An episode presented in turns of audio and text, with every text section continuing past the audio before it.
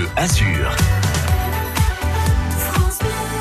Une nouvelle matinée de dimanche et donc un nouveau rendez-vous avec Madi Polomeni pour euh, la rando, la balade de ce dimanche. Madi Polomeni du site rando d'azur.com. Coucou Madi.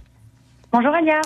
Hier, on était euh, entre Saint-Vallier de Thiers et Cabris. On change complètement de décor aujourd'hui.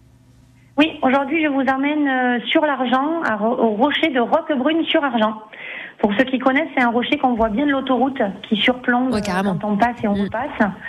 Et on a au sommet trois croix. Donc, je vais vous proposer le circuit des trois croix. C'est du costaud celui-là.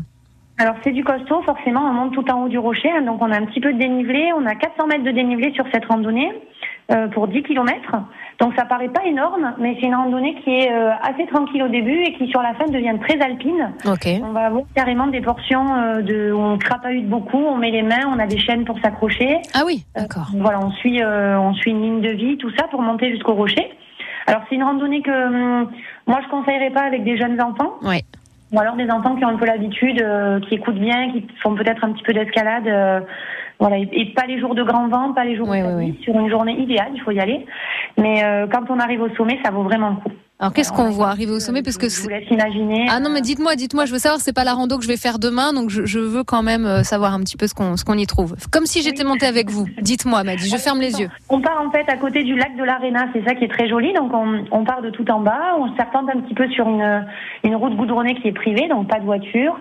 On est au bord du lac, donc on a une belle végétation. En plus là c'est la fin du printemps, donc euh, on a encore plein de petites fleurs, il y a des coquelicots partout. Oh. Et puis on serpente un petit peu dans, dans la forêt méditerranéenne, ça sent la lavande, le romarin, euh, c'est super mignon. Et ensuite on grimpe donc sur le rocher, donc ça ressemble un petit peu à la Corse à cet endroit-là Ouais. mais qui sont déjà allés, on Ouais, ouais.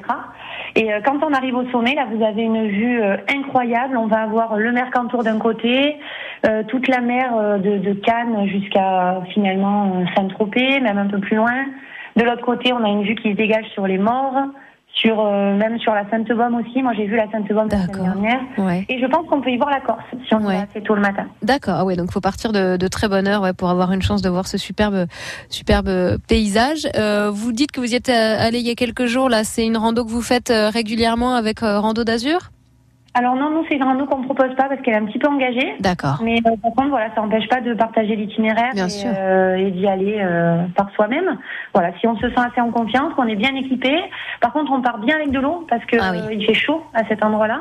Euh, Il y a assez peu d'arbres, on n'est pas beaucoup à l'ombre et euh, il n'y a aucun moyen de se ravitailler sur le parcours. Ah ouais, ok. Donc on y va bien équipé, on prend pas juste euh, la petite euh, bouteille hein, qu'on a quand on est en ville, par exemple. Là, on est bien, bien, bien équipé. Vous faites bien de le rappeler régulièrement d'ailleurs. Un an sans rendez-vous avec vous m'a dit, on rappelle ces, gestes et ces équipements incontournables hein, quand on veut aller se balader, randonner en toute sécurité. Merci Madi pour ce partage. Alia, J'ai une petite, euh, une petite chose à rajouter sur ce parcours. Mais je vous en prie, faites. On suit en fait le GR51 pour, Ouais. euh, pour monter jusqu'au rocher.